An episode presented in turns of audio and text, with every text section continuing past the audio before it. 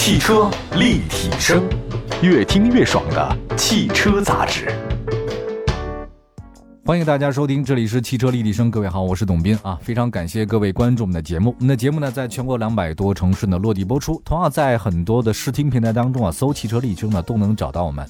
最近确实我也很忙，忙着看各种电视剧啊、综艺啊，就突然一下就全部都出来了。导致我现在试乘试驾，然后看车的时间都少很多，就发现人的精力是有限的啊，你不可能什么事儿都干。那这么多车型也是，它有侧重点，有的车我就是很熟，有的车呢确实我真不了解。先说第一款我自己个人比较熟悉的车型吧，好吗？全新国产高尔夫正式下线了。哎呀，我可是高尔夫的拥趸啊！在经历了海外车型官图，还有实车体验、国产车型的谍照和申报图之后，等等等等，它每一步啊。都很多人关注，国产全新一代的高尔夫呢，在七月二十八号正式下线。新车呢，也在一汽大众佛山工厂生产。啊，生产能力呢，这个地方还是挺好。我去过一趟佛山工厂，一年十五万辆车嘛。那么，国产新一代的高尔夫呢，延续了海外版的设计风格，它同时提供普通版和 R 烂版的供大家选择。那相比上一代，就是我开的这一代呢，这次的国产新一代的高尔夫呢，它车头更低，车身姿态更运动。那新车的长宽高呢是四二九六、一七八八和一四七一。轴距呢是二六三一啊，这个变化不大。R Line 的车型呢将采用新的 R 标，会出现在中网和翼子板上，并且配备十七英寸的枪灰色轮圈啊，就比较酷。之前呢，工信部申报图呢并没有关于国产新一代高尔夫内饰方面内容，但是我们获取到的国产版车型谍照上看呢，国产版的车型内饰跟海外版差不多，都很简洁啊，就你想让大众复杂，它也做不到，大众永远这么简单。那尤其是那个十点二五英寸的仪表和八点二五英寸的中控屏啊，搭载那个小巧的电子挡杆，看上去还是很简单的。因为这个车也本来不大，你搞那么大它也不可能。根据官方的透露设计呢，第八代高尔夫首次搭载呢以太网的科技啊，实现全数字化的驾乘体验以及更便捷的人机交互。先期下线的国产新一代的高尔夫呢，搭载的是一点四 TSI 发动机啊，这个发动机我们很熟悉啊。它这次呢还是匹配七速 DSG 双离合的变速箱。要说起来，这次国产高尔夫第八代出现，让大家印象还是挺好的，一直期待这款车。但是也有个问题，就是高八这个佛山工厂下线，当时好像我听说不会用 1.4T 啊，也不会用这个 EA211 的这个发动机了。它当时据说要换到 1.5T EA211 EVO 的全新发动机，因为海外版本的高尔夫八已经率先换上了配备轻混的 1.5T EA211 EVO。好评很多呀，所以你说你这次呢也都是高八出现，那为什么国内版你还是 E A 的这二幺幺一点四 T 呢？针对这个事儿呢，一汽大众好像我听说他们有个消息啊，说宣布了全新一点五 T 发动机啊，正式到中国的时间是二零二三年，也就是说再过三年以后，它才会把一点五 T 那个 E A 二幺幺 E V O 二拿进来。那么海外版的一点五 T 发动机现在是一点零，那么未来呢是二点零，也就说一点零不会给国内用，给国内用的是二点零。这个心情比较复杂啊，我们都期待着 1.5T EVO 啊，没想到这次没来，还是 1.4T。其实，你说这个 1.5T 到底好在哪里呢？这不是我今天讲的内容哈。但是的确确，1.5T 如果它有 EVO 这种状态，会给这个车带来很不一样的一种感受。现在，而且一种小排量的涡轮增压是主流，福特还有那个奔驰 C、宝马挺多的。而且我知道大众 1.5T EVO 它的数据表现还是可以的。好吧，下一个再说一个理想啊，再说理想，理想真的是活成了每个人的理想，我对它还是挺钦佩的。七月三十号，理想汽车正式在美国纳斯达克挂牌上市，股票代码呢是 LI，就是锂，发行价格呢是每股十一点五美元。根据此前信息，理想汽车以每股十一块五的美金的价格发行了九千五百万股股票，公司最初的目标是每股八块到十块的价格发行，那这次呢居然还涨了。这次 IPO 呢对理想汽车的估值呢是一百亿美金。该公司的一份监管文件中表示，作为 IPO 的一部分啊，这个私募股权公司高瓴资本同意向其投资三亿美金。该怎么去理解这个事儿呢？就是理想真的成为继李斌之后的第二位把自己的这个汽车梦想快付诸于实现的那种人物。理想理想这次的 IPO 呢，承销商很多啊，都是国际大牌，什么中金啊、高盛啊、摩根斯坦利啊、瑞银等等。而且呢，这个理想公司表示。筹集的大部分资金用于资本的支出和新产品的研发。在之前的最新招股书里面，理想汽车透露呢，说今年第二季度，理想汽车共交付呢六千六百零四辆新车，比第一季度呢是上涨百分之一百二十八。哇，这个厉害呀！营收人民币呢是十九亿元人民币，环比也上涨百分之一百二十八。毛利率呢从第一季度百分之八上升到百分之十三点三，哎，这个厉害。主要呢是由于产量增加带来的规模经济效益，但还是亏损啊，亏损七千多万，运营成本也增加了。这主要是因为它扩大了零售啊、配送啊、服务中心，还有一些营销促销活动啊。但是截止到二季度末，理想公司还拥有三十七亿人民币的现金和现金等价物啊，这个定期存款和短期投资等等，还是不错的啊。这应该是理想这个人人生第二次在美国敲钟。上次呢，敲钟是二零一三年十二月份，汽车之家在美国纽交所上市啊。从最开始那个泡泡网他做的，到汽车之家，再到现在的理想汽车，真是这个八零后理想啊，人生啊第三次创业啊。之前有媒体采访他们说，他说我觉得挺好的。他说敲完钟你该干嘛干嘛呗，该干活干活，该开会开会啊，不是说上市就完事儿了。其实，在这次呢，在美国上市之前，理想公司还至少七轮融资，每轮都不容易。另外呢，还有几个八零后，像美团的王兴啊，字节跳动的张一鸣都投资理想汽车了。你想想看，开工真的没有回头箭。我觉得理想在创业这条路上走的真的很远。汽车之家做的就很好嘛。现在虽然已经不是理想的，从零四年筹备到零五年上线啊，理想真的是亲力亲为。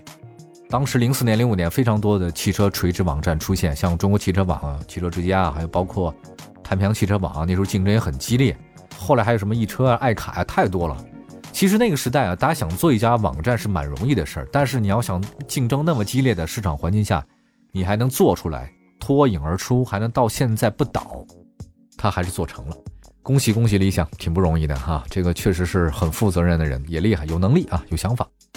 那接下来的话呢，再说其他几个事儿吧。再说一个，北京八月一号向无车家庭增发两万个新能源指标这事儿，这个是北京的事儿，但实际上对全国是有一些指标作用。那简单说两句，就是七月三十一号。北京市小客车指标调控管理信息系统发了一个通知，说八月一号起呢，北京将向无车家庭一次性增发两万个新能源小客车指标。那北京市交通委的负责人说，此次增发两万个新能源小车指标呢，全部向符合条件的无车家庭来配备。相关配置办法在前期向社会公开征求意见的基础上也做了完善。我觉得关于这个指标发是好事啊，但是也有很多的问题啊。关于这个问题的话是怎样？我们休息一下，一会儿呢再跟大家好好介绍啊。汽车立体声，您的爱车情报站，会新车，私车定制，会买车，会客厅大驾光临，庖丁解车，精准分析，会拆车大师来帮您，会用车，自驾上路，会玩车，我们都是汽车人。继续回到节目当中，您现在收听到的是汽车立体声，各位好，我是董斌，接下来再说说。北京八月一号向无车家庭增发两万个新能源指标这事儿，其实摇号政策不是一个特别完美的政策，谁都知道，就是它绝对不是最好的。它有没有替代的话呢？其实有很多替代方案啊，但什么时候能够结合变得更好，这个我也不清楚。一定会有更好的方案。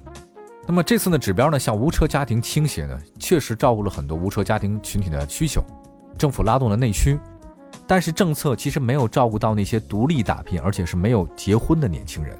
就是凭什么要结婚才可以呢？这批年轻人呢，对于新能源汽车的认知度和接受度比较高，但是他们也需要指标，对吧？这是一个很大的一块人群，因为现在不婚人群还是挺多的。另外，还有很多人对新能源的这个认知啊，还是有问题。前两天大半夜，我接到一个我厦门大学的师兄给我打一电话，他说：“董斌，你在做汽车节目？”我说：“是啊。”他说：“问你一个问题啊，他现在虽然不在北京生活，但是他们也有摇车指标嘛，他们是北京人。”他说：“我们要不要参加这次两万个新能源指标的摇号呢？因为觉得在北京吧，你说冬天特别冷，要开那个新能源车，跑不了就会损失它里程，他很焦虑。后来呢，我也就劝他，我说其实也未必是这样的，因为过去吧，那个出现里程焦虑呢，是往往一百多公里的时候不敢开空调，夏天、冬天也不敢开空调，因为它耗电嘛，所以一百多公里的续航里程一会儿就耗没了。”可是现在的新能源车呢，它续航里程 NEDC 是很长，都是四百、五百、六百。一百公里的时候续航里程，你耗十公里下来，你是很担心的。但是如果是四五百公里的续航里程，耗十公里下来，你没有感觉，所以你可以大胆的买。但是也有个问题，你要考虑到那个房子是不是你的。如果你家里没有地方安那个充电桩，还是比较麻烦的一件事儿。你要天天去那些公共场所去充电，其实是一件非常繁琐和麻烦的事儿，不太容易啊。尤其是在外面开车的时候，也还是有问题。如果说这个地方是租的房子，或者说这个即便是你买的房子不具备有充电桩这种装配能力，那其实还是要考虑新能源车是不是很合适这件事儿，好吧？我们接下来再说下一个吧。既然说到新能源了，再说半个月七起新能源汽车自燃的事儿啊。节目最后呢，说点提醒的事儿。天气热不用说，出门五分钟出汗两小时，这是标配啊。这么火爆的天气之下，让太阳下的暴晒的汽车也开始变得火爆。近期有很多电动车自燃的事儿。七月四号，广东清远中巴新能源电动车发生自燃；七月六号，青岛市废弃电动汽车发生自燃；七月八号，广东惠州某加油站路口一辆新能源汽车自燃。七月十一号，徐州市一辆正在充电的新能源汽车自燃；七月十二号，上海 G 幺五零三绕城高速上一辆新能源车起火；七月十三号，山西阳泉市开发区一辆厢式电动车发生自燃；七月十四号，一辆新能源汽车在路上行驶突然冒烟，随后自燃。燃油车发生自燃呢，往往是因为年久失修导致温度过高发生自燃。那么近几年来发展起的新能源车根本谈不上老旧，但是半个月七起自燃呢，让很多新能源车主呢忧心忡忡。我们这边有个数据，说是二零一八年发生新能源汽车起火事件四十余起。数据显示，自一九年五月份共发现七十九起新能源汽车安全事故，涉及车辆九十六辆。据不完全的这种统计哈，二零二零年今年上半年国内一共发生电动汽车起火事故二十起，涉及车辆数目二十八辆，这个数字不小，挺触目惊心的。六月十七号，工信部装备中心发了一个通知，对。车企在车辆安全排查、企业监控平台排查情况上报以及起火事件调查方面做了很多要求和建议，特别点名了要对新能源汽车发生自燃情况的事故进行深刻的调查。呃，我们要说一下啊，如果您现在新能源汽车发生自燃怎么办？跟大家讲，就是立刻停车啊吧，安全处停车熄火，下车打幺幺九，然后让火警迅速赶来将火熄灭啊。这个第二个。拨打 4S 店或路政电话，让专业人员来处理。第三个，不要擅自靠近自燃车辆，在附近设置警示标志。第四，疏散周围人群啊，让大家跟自燃车辆呢保持一定距离。就是你不要试图自己去灭。其实车辆如果真自燃的，你这个自己灭火的可能性不是很大，真的不是很大。那个灭火器大家也懂啊，那个摆设可能比较多一点。真的要实际用的时候，大家用的也稀里糊涂，你怎么打开呢？你恐怕你也不知道。而且有的时候吧，那个起火的很迅速啊，瞬间能让你整个车都着起来。想从容下车，从后备箱掏到灭火器，然后再喷，这个总感觉远水解不了近渴啊。所以在这边要提醒大家，如果您新能源车的话，最好注意电池和线路保养，不要过度充电，在行驶中保持合理车速，尽量避开积水过深路段，避免车内线路短路。